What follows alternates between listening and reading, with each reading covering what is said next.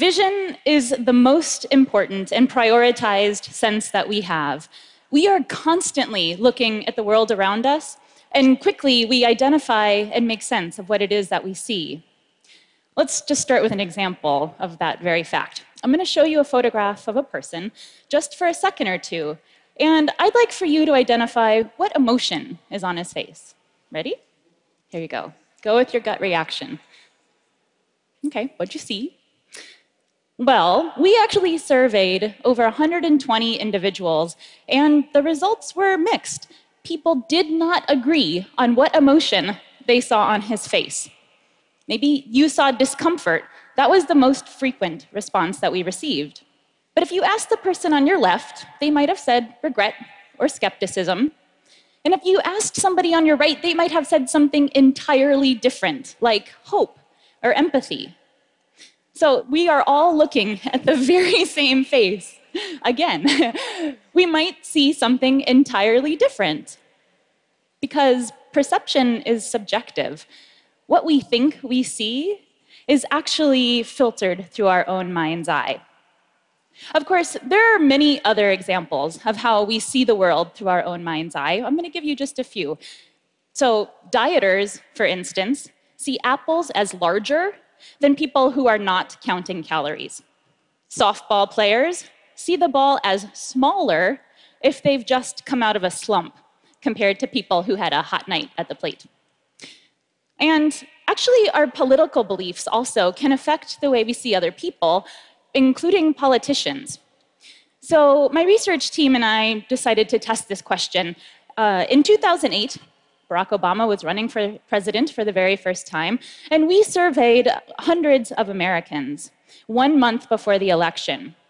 What we found in this survey was that some people, some Americans, think photographs like these best reflect how Obama really looks.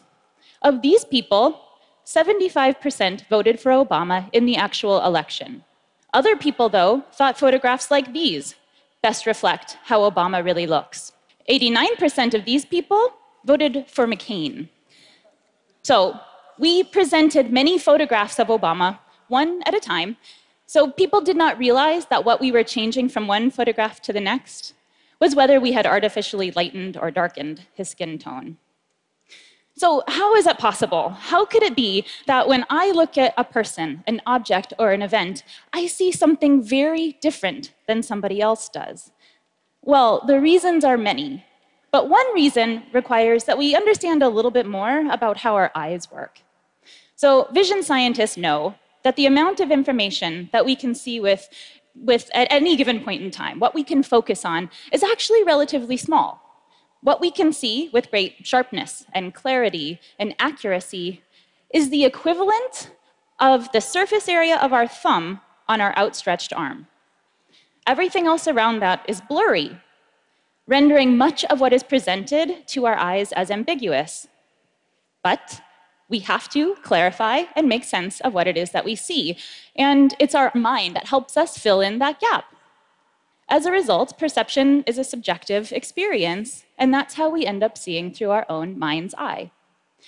So, I'm a social psychologist, and it's questions that, like these that really intrigue me.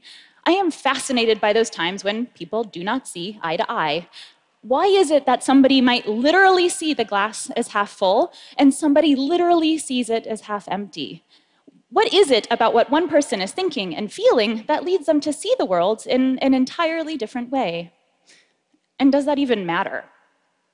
So, to begin to tackle these questions, my research team and I decided to delve deeply into an issue that has received international attention our health and fitness.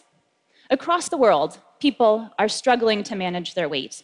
And there's a variety of strategies that we have to help us keep the pounds off. For instance, we set the best of intentions to exercise after the holidays but actually, the majority of Americans find that their New Year's resolutions are broken by Valentine's Day.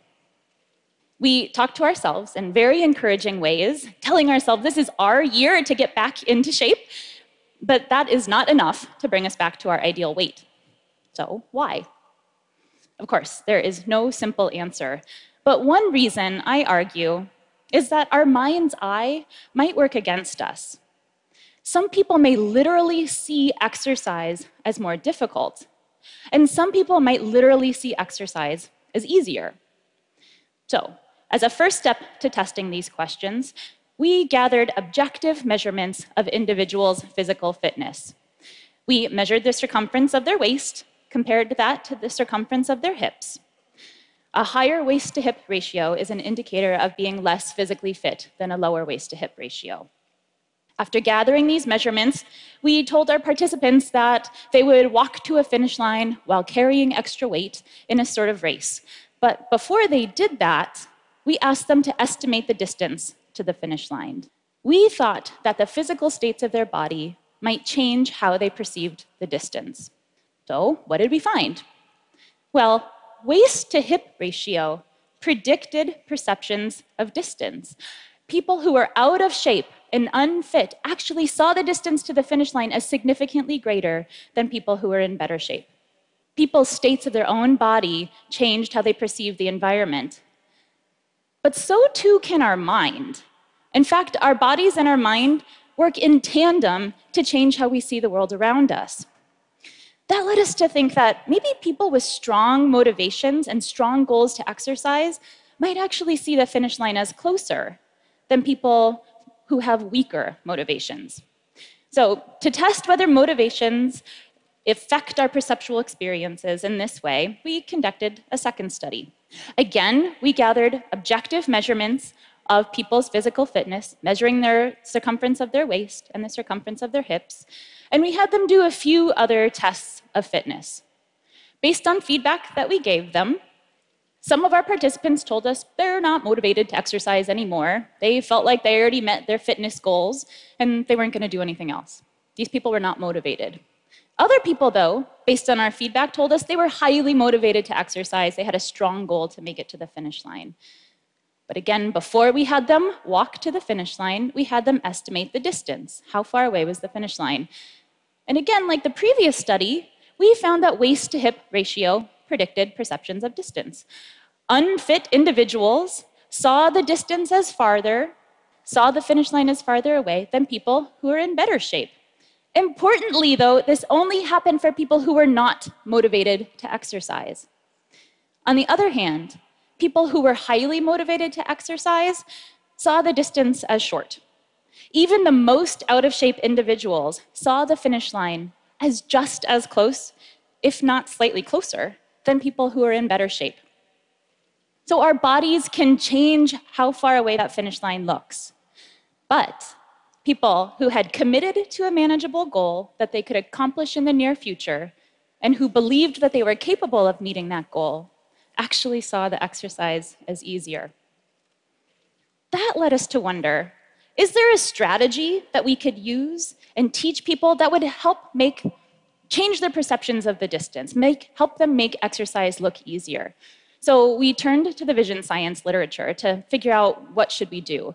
And based on what we read, we came up with a strategy that we called keep your eyes on the prize. So this is not the slogan from an inspirational poster.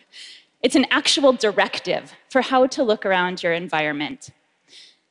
People that we trained in this strategy, we, we told them to focus their attention on the finish line, to avoid looking around, to imagine a spotlight was shining on that goal and that everything else around it was blurry and perhaps difficult to see.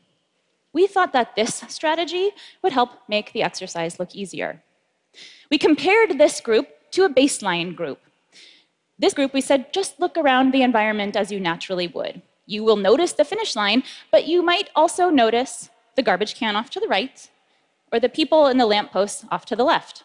We thought that people who use this strategy would see the distance as farther. So, what did we find? When we had them estimate the distance, was this strategy successful for changing their perceptual experience? Yes, People who kept their eyes on the prize saw the finish line as 30% closer than people who looked around as they naturally would. We thought this was great. We were really excited because it meant that this strategy helped make the exercise look easier. But the big question was could this help make exercise actually better? Could improve the quality of exercise as well? So, next, we told our participants you are going to walk to the finish line while wearing extra weight. We added uh, weights to their ankles that amounted to 15% of their body weight. We told them to lift their knees up high and walk to the finish line quickly. We designed this exercise in particular to be moderately challenging, but not impossible, like most exercises that actually improve our fitness. So, the big question then did keeping your eyes on the prize and narrowly focusing on the finish line change their experience of the exercise? It did.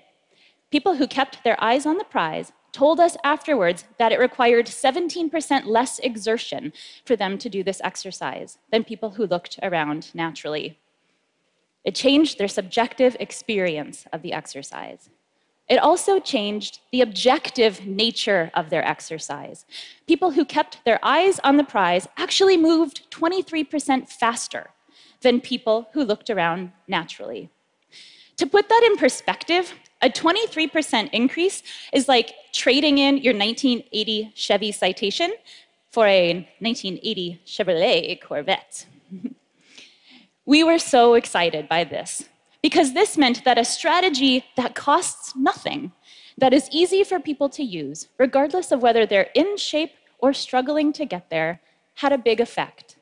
Keeping your eyes on the prize made the exercise look and feel easier, even when people were working harder because they were moving faster. Now, I know there's more to good health than walking a little bit faster, but keeping your eyes on the prize might be one additional strategy that you can use to help promote a healthy lifestyle. If you're not convinced yet that we all see the world through our own mind's eye, let me leave you with one final example. Here's a photograph of a beautiful street in Stockholm with two cars. The car in the back looks much larger than the car in the front. However, in reality, these cars are the same size. But that's not how we see it. So, does this mean that our eyes have gone haywire and that our brains are a mess? No, it doesn't mean that at all. It's just how our eyes work. We might see the world in a different way, and sometimes that might not line up with reality, but it doesn't mean that one of us is right and one of us is wrong. We all see the world through our mind's eye, but we can teach ourselves to see it differently. So I can think of days that have gone horribly wrong for me I'm fed up, I'm grumpy, I'm tired, and I'm so behind. And there's a big black cloud hanging over my head. And on days like these, it looks like everyone around me is down in the dumps too. My colleague at work looks annoyed when I ask for an extension on a deadline. And my friend looks frustrated when I show up late for lunch because a meeting ran long. And at the end of the day, my husband looks disappointed because I'd rather go to bed than go to the movies. And on days like these, when everybody looks upset and angry to me, I try to remind myself that there are other ways of seeing them. Perhaps my colleague was confused. Perhaps my friend was concerned. And perhaps my husband was feeling empathy instead. So we all see the world through our own mind's eye. And on some days, it might look like the world is a dangerous and challenging and insurmountable place. But it doesn't have to look that way all the time. We can teach ourselves to see it differently. And when we find a way to make the world look nicer and easier, it might actually become so. Thank you.